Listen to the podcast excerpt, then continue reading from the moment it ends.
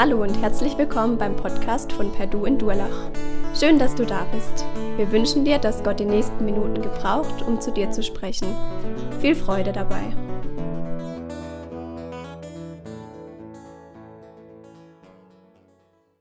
Ja, da fragt man sich, ist das ein Text für Dank? Da wollen wir doch fröhlich danken und das uns vor Augen stellen, was Gott uns wieder gegeben hat in einer reichen Ernte. Und hier geht es im Text um richtiges Fasten. Hier wird uns Gottes Vorhaltung an sein Volk angesprochen. Hier wird davon gesprochen, wie Gott gerne segnet, wenn unser Glauben sich praktisch im Alltag zeigt und dann zur neuen Erfahrung mit Gott führt und echte Dankbarkeit auslöst in uns. Wie heißt es hier? Und das soll dieser Mittelpunkt sein. Ladet Hungernde an euren Tisch. Nehmt Obdachlose bei euch auf. Wenn du jemand halbnackt und salunkt herumlaufen siehst, dann gib ihm etwas anzuziehen. Hilf den in deinem Volk, in deiner Familie, der deine Hilfe braucht. Das ist gelebte Dankbarkeit gegenüber Gott. So will es Gott uns allen zeigen. Doch beginnen wir am Anfang dieser Botschaft, die Jesus, die Gott durch den Propheten Jesaja seinem Volk verkündigen ließ und wollen erkennen, wie kommen wir zu dieser richtigen Dankbarkeit, die sozusagen vom Herzen in die Hand geht. Und dann eine Segenserfahrung macht mit unserem Gott. Diese Worte des Propheten sind höchstwahrscheinlich an die von Babylon zurückgekehrten Juden gerichtet.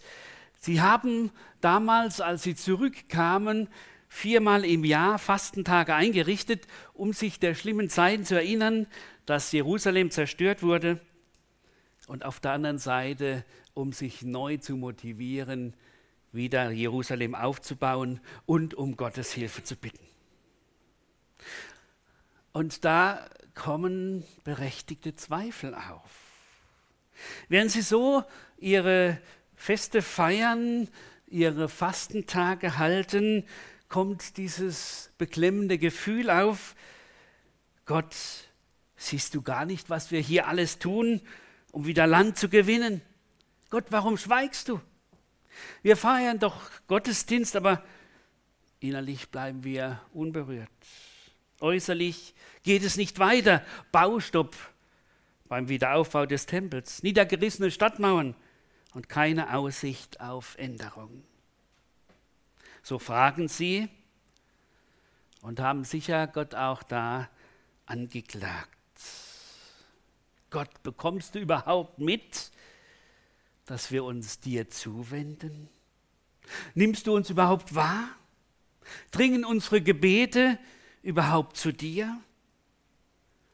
Nützt uns das Befolgen deiner Gebote überhaupt etwas?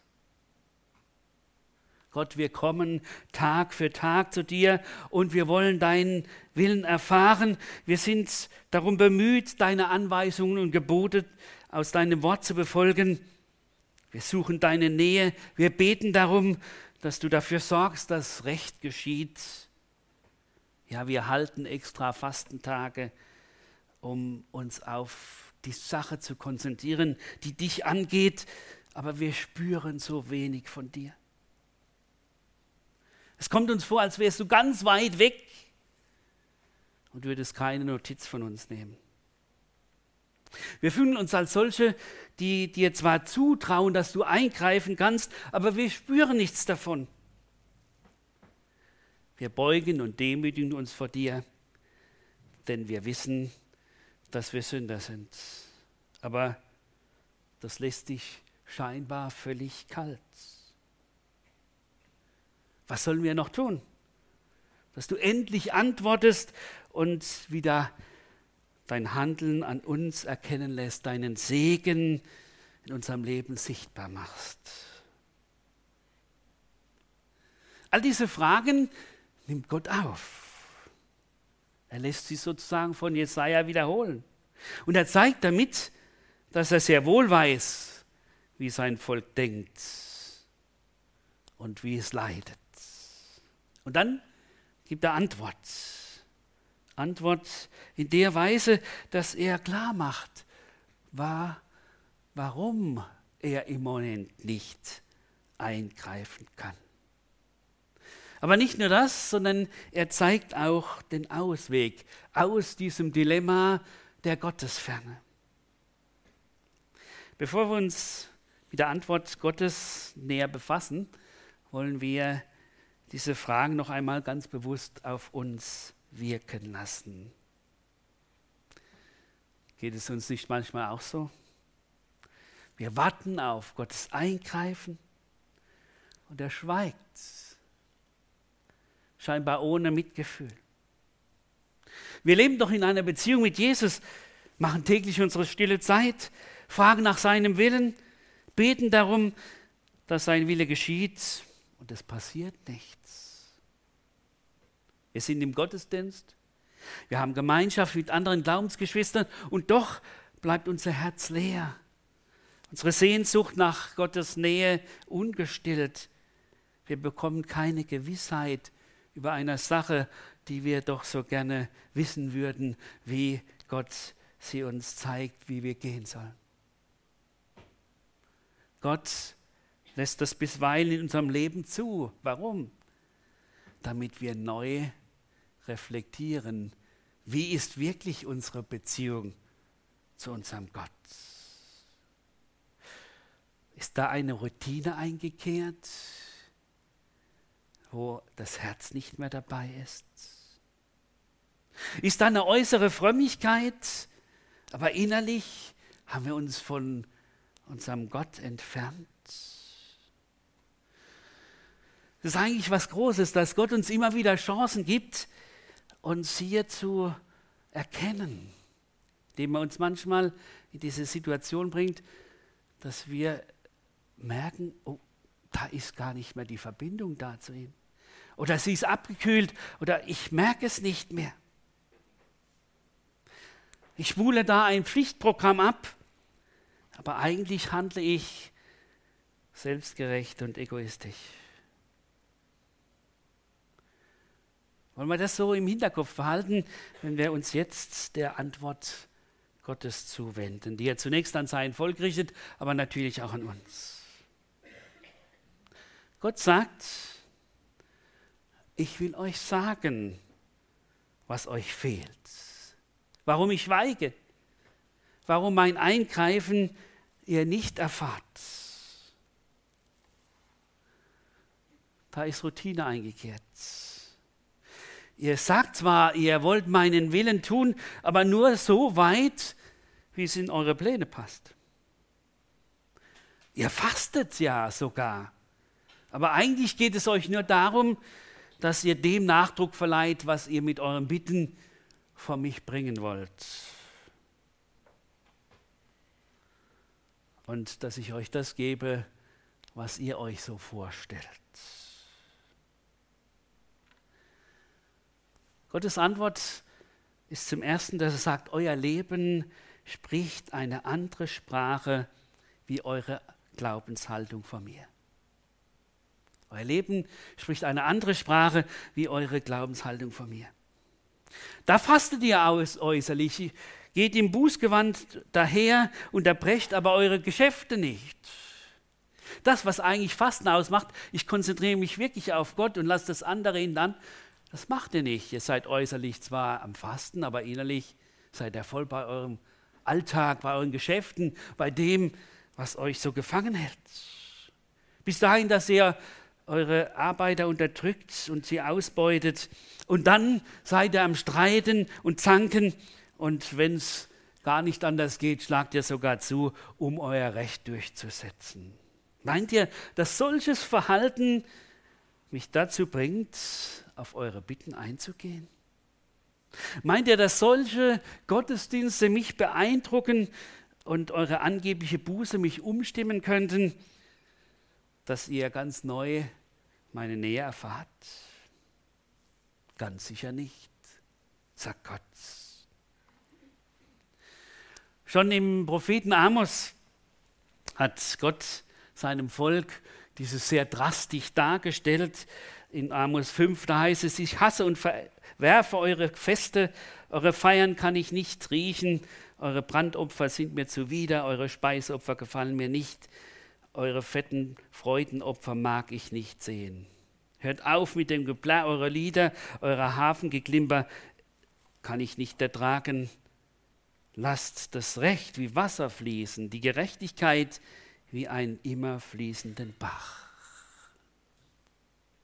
Gott will damals seinem Volk und uns heute neu fragen, wie ist das mit euch? Wie sieht es aus in eurem Gottesdienst, wenn ihr miteinander vor mir steht? Geht es darum, dass ihr einen schönen Gottesdienst habt? dass ihr ein gutes Gefühl habt, dass ihr das erfahrt, was ihr euch so gerne vorstellt? Oder geht es darum, dass ich mit euch reden kann, dass ich euch ganz neu ansprechen kann, dass ich euch sage, wo ihr steht?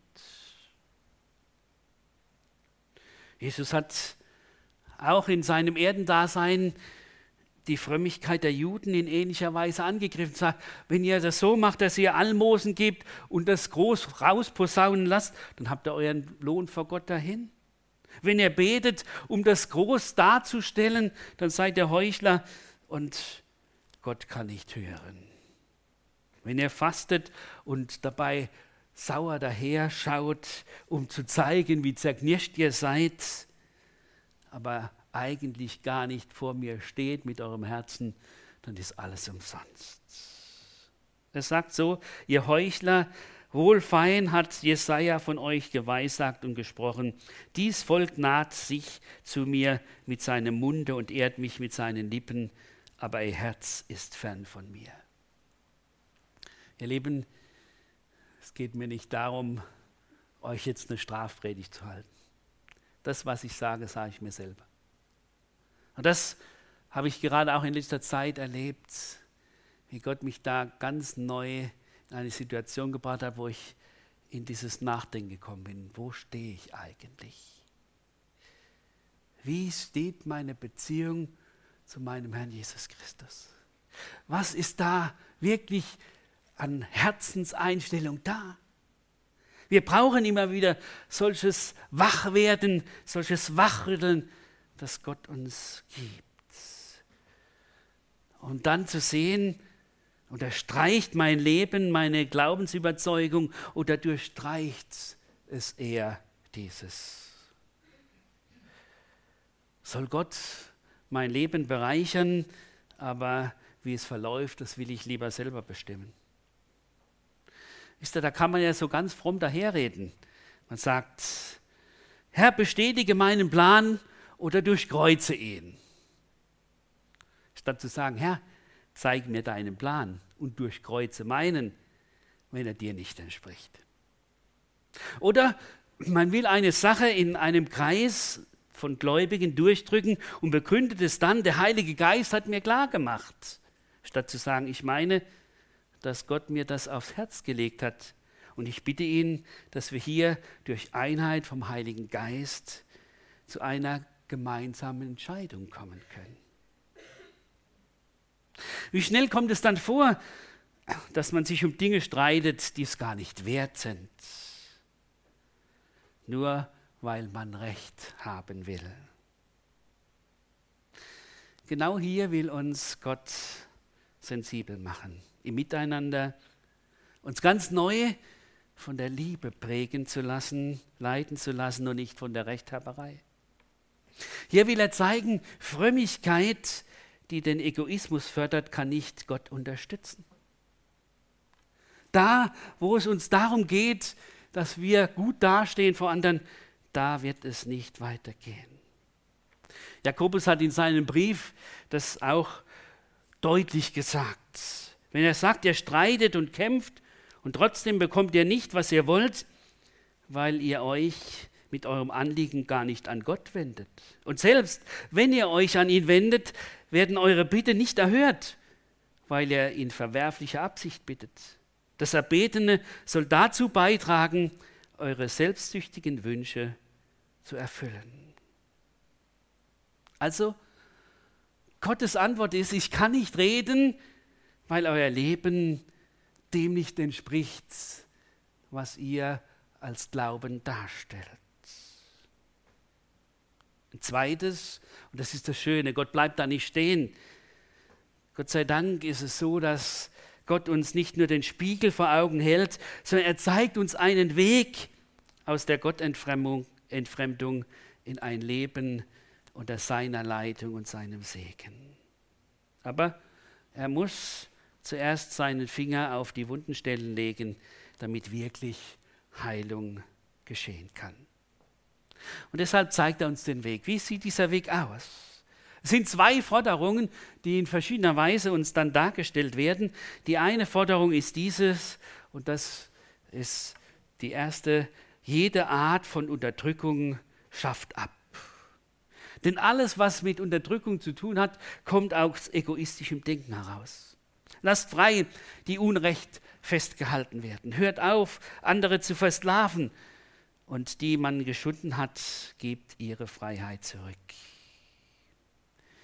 Gut, wir, wir haben keine Sklaven und so weiter. Das ist nicht mehr da bei uns, Gott sei Dank. Aber doch ist immer wieder diese Frage, wie gehen wir miteinander um und was tun wir? Wie lassen wir dem anderen das tun, was er vor Gott auch als Gabe bekommen hat? Wie weit bin ich bereit zu sagen, ich möchte alles tun, dass Ungerechtigkeit in meiner Umgebung beseitigt wird? Und wenn ich sehe, dass andere unterdrückt und misshandelt werden, setze ich mich dafür ein, dass sie die gleichen Rechte bekommen wie ich und frei leben können. Das ist die eine Forderung. Und dann kommt die zweite Forderung, lebt Nächstenliebe. Gib den Hungrigen zu essen, den Obdachlosen eine Bleibe, den Bedürftigen, dass die nötige Kleidung und nehmt das, was ihr im Überfluss habt und gebt es denen, die Mangel leiden. Und zwar helft denen, die es nötig haben. Ja, ist es so am Schluss, äh, im Luther heißt es, entziehe dich nicht dein Fleisch oder deinen Volksgenossen, deinen Familienangehörigen. Hier heißt es, hilf dem in deinem Volk, in deiner Familie, der deine Hilfe benötigt. Das ist ja immer wieder die Frage, wenn es heißt, hilf den anderen, die Not haben, wer ist da als erstes gemeint? Mir fiel da diese Situation Jesu ein, wo der Schriftgelehrte ihn dann fragt, ja, wer ist denn mein Nächster? Und dann erzählt Jesus dieses Gleichnis vom barmherzigen Samariter. Und da ist der Priester und der Levit, die gehen vorbei. Ja, was war das Wichtige? Unser Gottesdienst muss laufen. Können wir doch nicht erst eine Stunde später kommen. Was denken die anderen? Die stehen da alle und warten. Opfer muss doch gebracht werden. Und, und, und Jesus will sagen, halt, da wäre jetzt die Aufgabe gewesen. Genau da hat Gott jetzt dich gebraucht. Und du hast vor lauter Pflichtbewusstsein das Eigentliche nicht begriffen, dass Gott dich in dieser Situation brauchen will. Ihr Lieben, das geht mir immer wieder so und ich habe da mal so eine richtig gute Lektion von Gott bekommen in einer Situation, wo ich einen lieben alten Menschen besucht habe im Altenheim und äh, ich nach meiner Art ihm mit ihm ins Gespräch kommen wollte, ihm dann ein Wort Gottes lesen, dann beten, dann geht man wieder. Und dann kommt diese Person sagt, Mensch, ich habe im so schlimme Rückenschmerzen, können Sie mir nicht helfen, dass ich da das Kissen ein bisschen anders hinkriege? Und wie war es? Ich habe versucht, dir da zu helfen, habe auch so ein bisschen äh, den Rücken gehalten und auf einmal ist die Frau ganz friedlich eingeschlafen. Also nicht gestorben, eingeschlafen, ja. so sagt man ja alles dann, gell. Und dann dachte ich, Mensch, jetzt jetzt hast du, jetzt hast du gar nicht deine Bibel, dein Bibelvers lesen können und beten. Nein, es war gar kein Problem. Ich habe es trotzdem gemacht. Und ich denke, die Frau war gesegnet in ihrem Schlaf und in dem, dass Gott sie gesegnet hat, weil ich zunächst einmal das ganz Praktische getan habe. Und äh, das ist für mich so eine Lektion, wo ich immer wieder darauf achte, wenn ich Menschen begegne, was ist jetzt als erstes dran? Oftmals sind so ganz kleine praktische Dinge das Erste, dass der Mensch offen wird für das, was eigentlich Gott mit ihm vorhat. Der Leben, das, das wollen wir lernen. Das ist das, was eigentlich uns hier als Hilfestellung gegeben wird. Echter Dank heißt, ich bin der, der nicht einfach sagt, Gott ist alles wunderbar und ist alles ganz toll. Es ist dieses, das sagt Gott, weil du mich so beschenkt hast, will ich andere beschenken von dem, was du mir gegeben hast. Und das ist echtes Erntedank. Wer braucht meine Hilfe? Das ist die Frage, die immer wieder da ist. Und wie kann ich dann helfen? Ja, manchmal ist es ja so, wenn es um Hilfe geht, auch wenn es um die Frage geht, wie helfen wir ähm, mit dem, was wir haben, dann kommen ganz viele Hilfsprojekte, die uns da und dort in die Augen fallen. Und manchmal merken wir gar nicht, da ist jetzt erstmal die nötige Situation, dass du in der Familie dem und dem einfach Hilfe gibst. Dass du einfach mal zu deinen Eltern gehst oder dass du einfach mal sagst, so und jetzt muss ich heute mal den Enkel besuchen, weil es einfach notwendig ist. Und ich merke, das ist jetzt dran. Oder dass ich sage in der Gemeinde, wer ist da, der meine Hilfe braucht? Oftmals sehe ich es gar nicht. Und da will der Herr uns offene Augen geben will uns schenken, dass wir Menschen sind, die ganz neu merken, aha, Gott braucht mich da, wo er mich hingestellt hat. Oder der Nachbar, dem es schlecht geht, ich habe ihn gar nicht so im Blick und auf einmal merke ich, dem würde jetzt ein gutes Wort gut tun. Und vielleicht gibt es endlich mal ein Gespräch, wo man sich näher kommen kann. Selbstlose Liebe das ist das, was hier uns gezeigt wird. Aber wisst ihr, das Große ist ja, dass wir nicht die sind, die nicht Jesus kennen. Die sagen, ach Gott, das ist eine große Herausforderung, die können wir doch gar nicht von uns aus. Ja, sagt Gott, könnt ihr nicht von euch aus.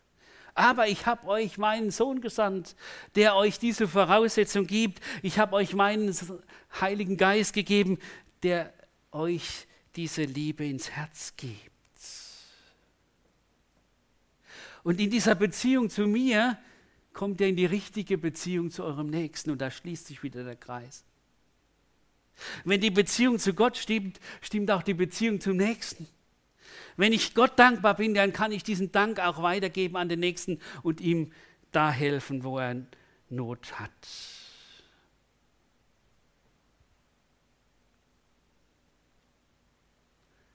Paulus, er sagt in Galater 6, Vers 9, wir wollen also nicht müde werden, Gutes zu tun, denn wenn die Zeit gekommen ist, werden wir die Ernte einbringen, wenn wir nicht aufgeben. Solange wir also noch Gelegenheit haben, wollen wir alle Menschen Gutes tun, am meisten natürlich denen, die zur Glaubensfamilie gehören. Ernte Dank will uns heute sagen, seid ihr bereit, diesen Auftrag, den Gott euch gegeben hat und den er euch als Möglichkeit gegeben hat, das weiterzugeben, was ihr durch seinen Sohn empfangen habt. Dass dieser Auftrag etwas wird zu seiner Ehre, dass er zum Zuge kommt. Und jetzt kommt das dritte, das Wunderbare. Und Gott gibt nun ganz große, wunderbare Verheißungen und sagt, wenn ihr das beachtet, wenn ihr das begriffen habt, wenn er euch da ausrichtet, dann bin ich der, der ganz neu euch segnet. Ist der, da werden uns die Dinge gezeigt, die, die eigentlich passieren dann, wenn wir nicht nur in uns gekrümmt sind, egoistisch, sondern wenn wir nach außen gehen. dann geht es so, wie wenn die Sonne aufgeht. Das wird dir gezeigt. Wie heißt da in Richter 5, Vers 31b? Die ihn lieben, sollen sein wie die Sonne, die aufgeht in ihrer Pracht. Wenn Jesus uns als das Licht beschienen hat, dann geht bei uns die Sonne auf. Eure Wunden werden heilen, eure innere Wunden werden heilen. Da wird auf einmal das hell, was so dunkel ist in unserem Leben, weil ich merke, Mensch Gott, er hat mir Befreiung geschenkt und er hilft mir, anderen zu helfen, dass sie auch Befreiung erfahren. Und da wird klar, wenn ich bereit bin, mich einzusetzen, dass Gerechtigkeit geschieht, wenn ich das klar mache, dass Jesus die Gerechtigkeit ist, dann zeigt sich Gottes Gegenwart. Dann wird es seine Folgen haben. Dann ist auf einmal der Himmel offen, Gott antwortet. Dann wird es so sein, dass Abgeben und Teilen den Überfluss nicht schmälert, sondern ihn auch vermehrt.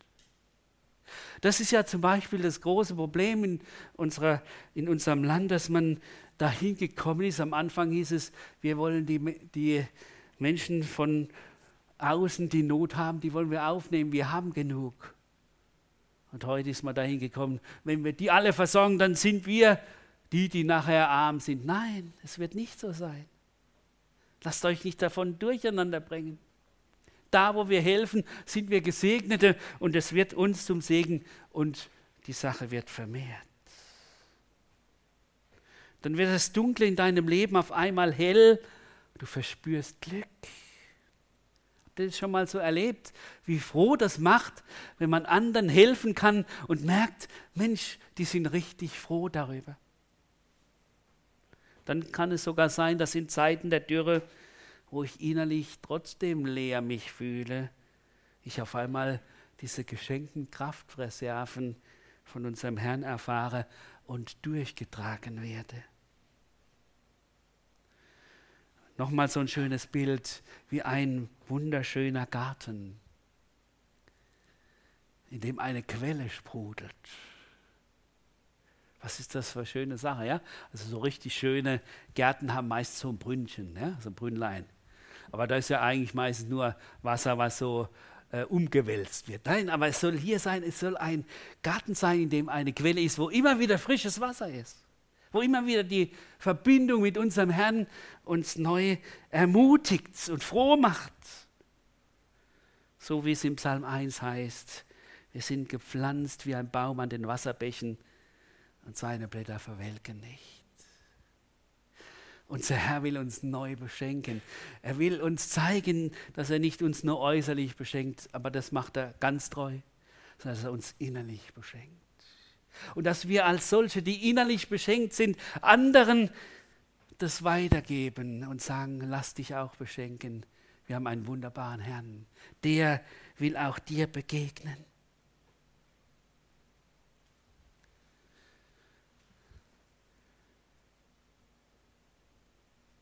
Was soll uns heute wichtig werden am Schluss?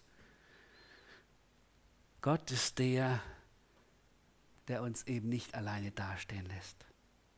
Gott ist der, der uns wiederherstellen will. Und die heißt es so am Schluss so wunderbar, er wird dich zum Lückenschließer machen.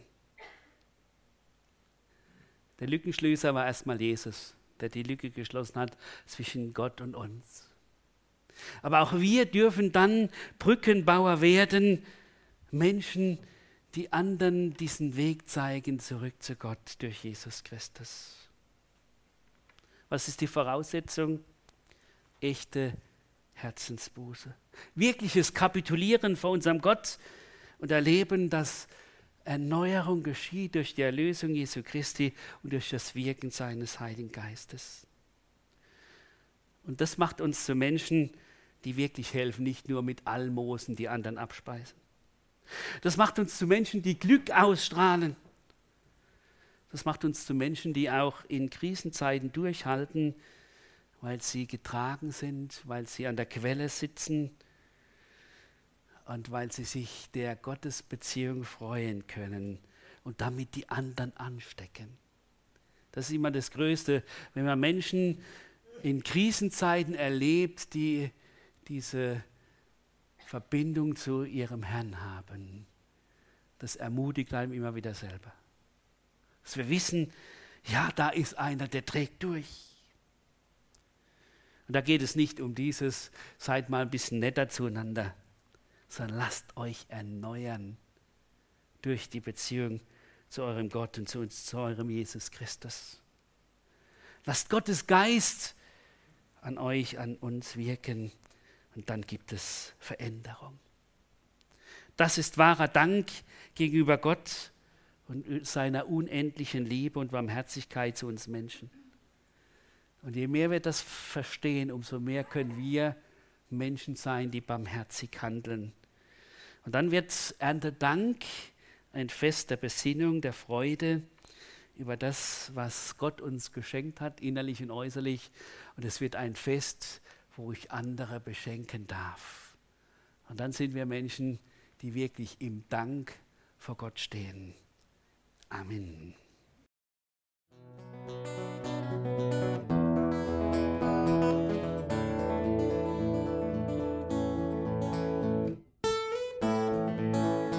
Wir hoffen, der Podcast hat dir weitergeholfen. Falls du noch Fragen hast, besuche gerne unsere Homepage unter www.per-du.church. Hier findest du alle wichtigen Infos zur Gemeinde und zum Glauben. Tschüss und bis zum nächsten Mal.